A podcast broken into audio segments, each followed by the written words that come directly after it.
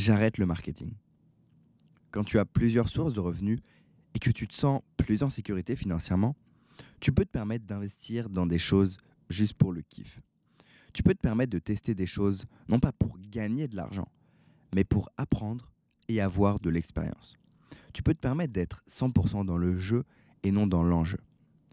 Après avoir testé un low ticket funnel et avoir essayé de développer un business 100% automatique, tu sais, un business basé 100% sur l'acquisition payante, c'est le type de business qu'on te vend comme un business passif, automatique. C'est le type de business model où il est nécessaire d'être dans le top 1% des marketeurs pour gagner de l'argent. Ça, c'est ce qu'on ne dit pas. Où il est nécessaire de faire du marketing ultra agressif et qui crée, faut l'avouer, un sacré bordel. Après avoir tenté ça et vécu cette aventure, j'ai envie de simplicité. En vrai, ça fait des mois que faire simple était sur ma to-do. Dans mes attentions au trimestre 2 2022, j'ai écrit cette question comment je ferais si j'avais 70 ans et beaucoup moins d'énergie? Mais en vrai, j'ai pas appliqué, j'ai pas répondu à cette question.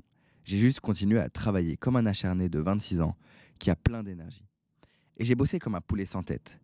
Oui, j'avoue, j'ai été dans le syndrome de l'objet brillant. Tout tester, en vrai, c'est kiffant. Mais j'avoue que c'est aussi ça. Alors oui, j'arrête le web marketing, le copywriting, les tunnels de vente, les automatisations ultra complexes et tout ce qui va avec. Et je vais aller sur un business droit au but. Pareil, à l'extrême. Je vais tester de faire 100K avec maximum 6 pages et une automatisation. Je vais documenter tous mes tests et résultats de ce nouveau challenge sur ma chaîne YouTube, Xerius Mogi. Tu peux aller sur ma chaîne YouTube pour voir tout ça.